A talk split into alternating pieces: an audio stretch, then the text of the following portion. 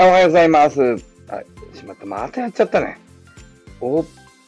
プンランを消さないと。はい、消しました。はい。音がね、割れてないでしょ。さっきまでは割れてたでしょ。はい。おはようございます。バーセンの精神科医リブラでございます。えー今日はね、短めにやっていこうと思います。もう眠たい。あのね、夜に撮ってるんですけどね。えー夜中でね、撮り忘れてね、朝の分撮ろうと思って。はいはい、もういいや。風が 治りません。はい。えー受験生の子供も移りましたね。はい。でね、えー今日は簡単に行きましょう。えーとね、えーさっきね、あの、ボイシーやらね、あの、スタイフやら、なんかね、もうそんなに言うことないよね、毎日毎日。という割には僕めっちゃ喋りますけど、あの、言うことないよね。で、言うことねえなと思いながら聞いててね、なんか、あの、僕あの、カウンターで喋るの好きなんで、なんかの人の話をひっくり返したりするんで、まあ、あの、なんかひっくり返す話しねえかなと思って聞いてたんだけど、まあ、ちょっとひっくり返すには難しい話とかもいっぱいあってですね、あの、思ったことはあったんだけど、ちょっとこれひっくり返すのこれ大行な、あの、これ大変なことだなと思って。ということで、まあ、ひっくり返しはしないんだけど、まあ、僕の意見をちょっと言おうということで、えーもうさっさと言ってね、寝ようと思います。えーとね、えー、なんだっけな。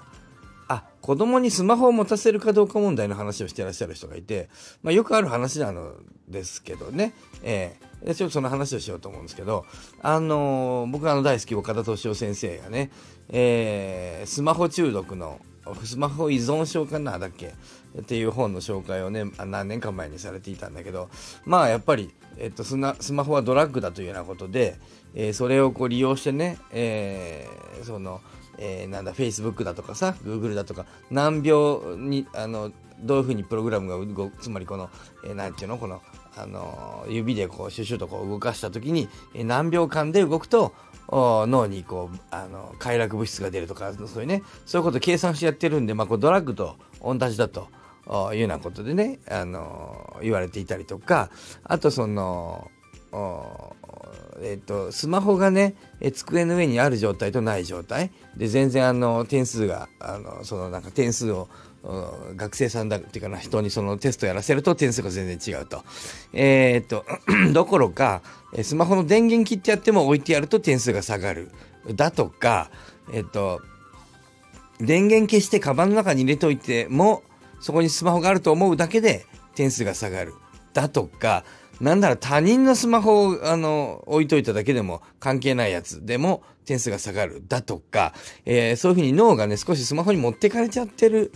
だということで良くないっていうね、えーこの話僕はあの西野さんとも話をしてそんなデータがあるの？って言われたんでああパッと答えればよかったんだけどよくわかりませんけど岡田敏夫さんが言ってたんでそうじゃないですか？みたいな適当な答えをあのしてしまいましたけどね、えーあれは本に載ってるね、えーまあその本の元ネタのデータもまだちゃんと読んでないのでね。あの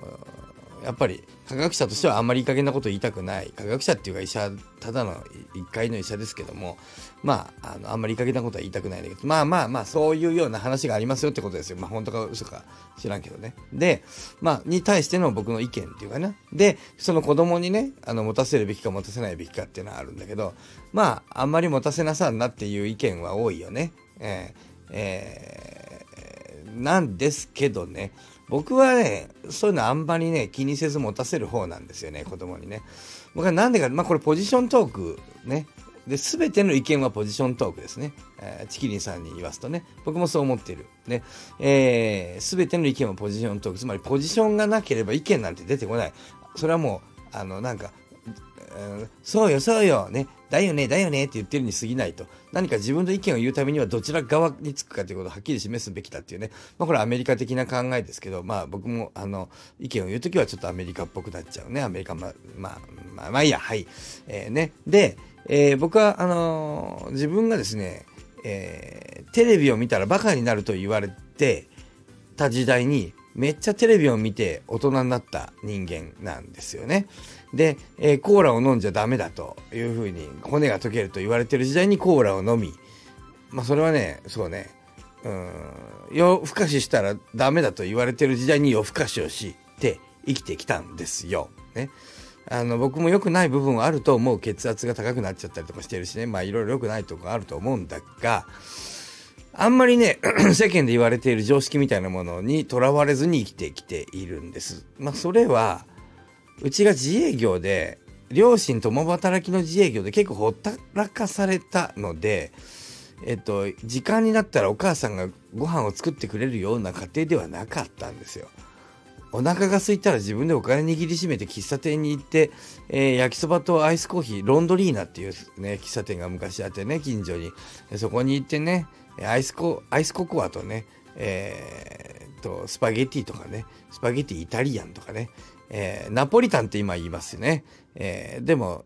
うちの、あの、名古屋の場所ではイタリアンだったんだよね。え隣のシャロンに行くとインディアンっていうのがありましたね。えー、インディアンはね、えー、カレーもかかって。ミートソースとインディアン。そこのね、シャロンのね、ミートソースが好きだったんだよな。なんか鉄板のミートソースね。ちょっと焦げた感じがね、スパゲティがね、ちょっとパリッとしてね、これが美味しい。夜になるとバーになるんですよ。バーっていうのかな。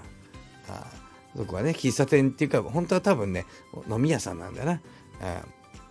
シャロンね。で、僕はそ、そっちはちょっとなんかね、大人っぽい雰囲気なんで入りにくくて、え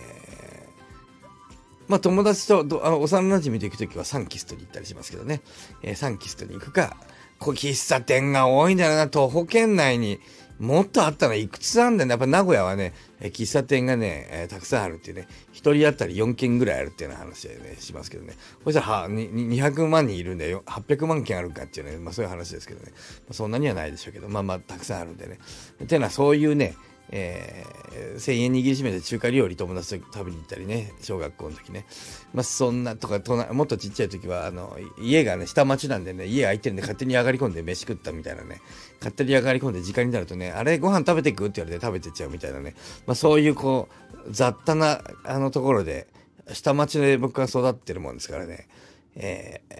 ー、下町育ちなんだよね。えー。えー、そういうところで僕は育ってるもんですからあのあんまりね大事にこう育てられてないんですよね、まあ、そういう立場なんだよね。だからその大事に育てれば子供があのよく育つっていうそういう考え方には僕はカウンター当てないといけないんだよ。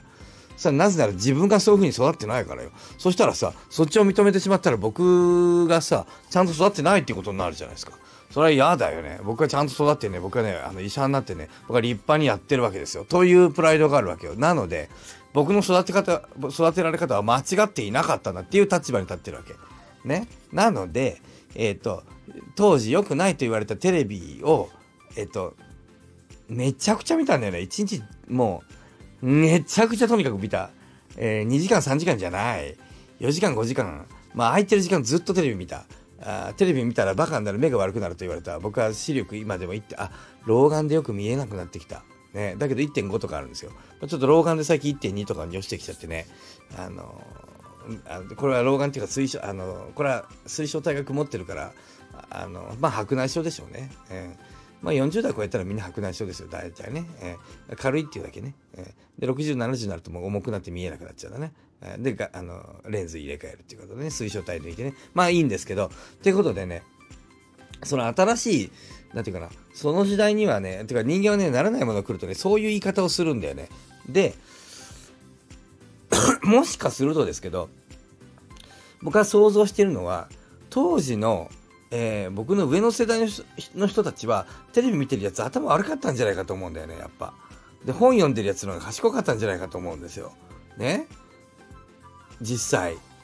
でで僕の時代ですよ。僕生まれてからねあのー、要はね僕はねテレビネイティブなんだよ。僕の1個上の世代はさうちの親の世代はさ子供の時テレビなかったんだよ。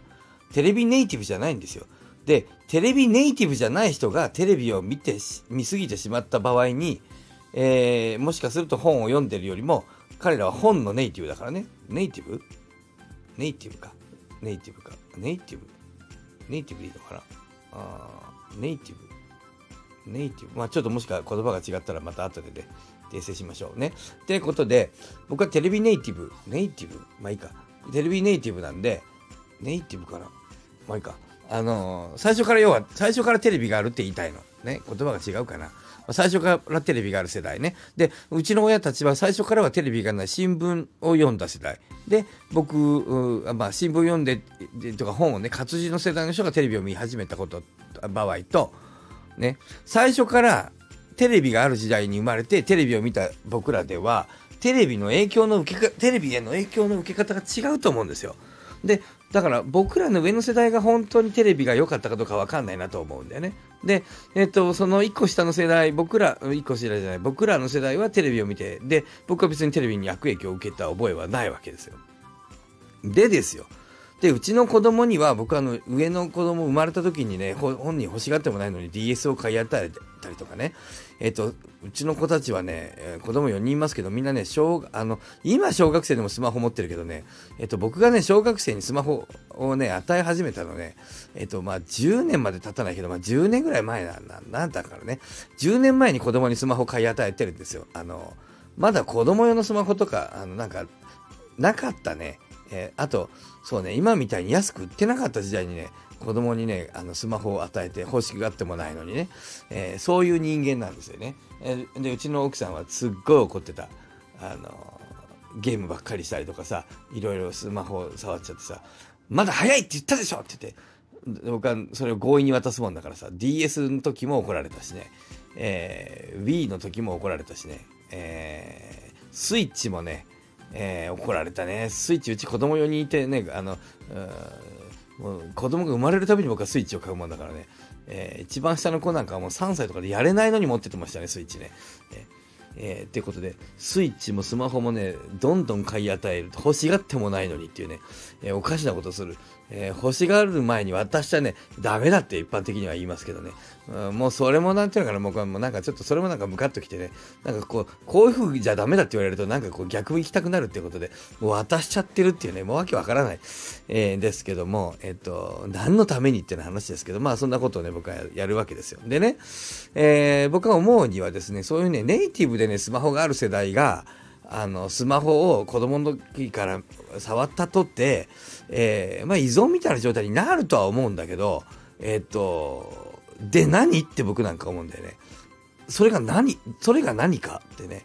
えー、僕は別になんなんか大した問題が起こると到底思えないですよね。えー、っと、別にそのスマホ時代に合わせた生き方をすればいいだけのことだし、あの、間もなくね、そんな心配しなくてもね、僕らこうテレビやってるでしょ。もうテレビ見ないんだよ、僕も。この僕でさえテレビはあんまり見ないんですよ。ね。そしたらね、スマホ世代の一個、僕らの子供ね、また時代が経ったら次出てくるんだって、スマホがね、子供のね、とか大人もそうだけど、良くないとかって言ってるの今だけよ。もう5年も10年もしたらもうないから。もうスマホがないかも。もしかしたら。もしかしてだけどだよ。もしかしてだけど、その頃スマホどこにも存在してないんじゃないの？だよ。ということでね、えー、僕はね、そういうこう、あの何かをすると悪くなるという話には、まあ、ほぼほぼ一切組みしないです。何かがあるといいかもっていう話は乗っかりたい。えー、え、なんかそんな新しいものがあるのって思う。あの、いいという話には乗っかりたいけど、すべきでないとかね、すると悪くなるみたいな話は、まあ、あんまりこう信用しないようにね、脳が勝手に動きます。それは僕の育った環境だと思う。それは僕があんまり世の中的にいいと言われてないことをして育ってしまったわけです。ね、それは好むと好まざるとにかかわらずなんです。うちの親はそうしたかったとは限らないと思う。ただ、お金もなかったし、あの時間もお金もなかったんだよね、うちの親にはね。えー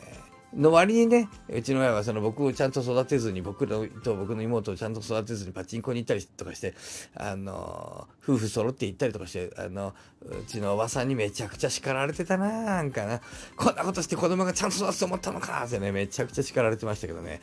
えー僕がね、今ね、その年だったら僕でも叱ってると思う。もうちゃんと育てろやと言うと思うんだけど、まあでも大変だったんじゃないの？一日中ずっと働いて。ね、辛かったんじゃないかな。もうなんか嫌になっちゃったんじゃないかなとは思いますが、まあ、とにかくですね、えー、そういうふうに育った僕がですね、そういう、こう、なんていうかな、新しいものを避けるみたいなのがいいというふうな立場には僕は全然立たないもんですから。なんでカウンターでね、世の中のそういうこう悪いみたいなやつからもうガンガンカウンター打ってあの行こうと思いますけども、なので僕、で、でしょ、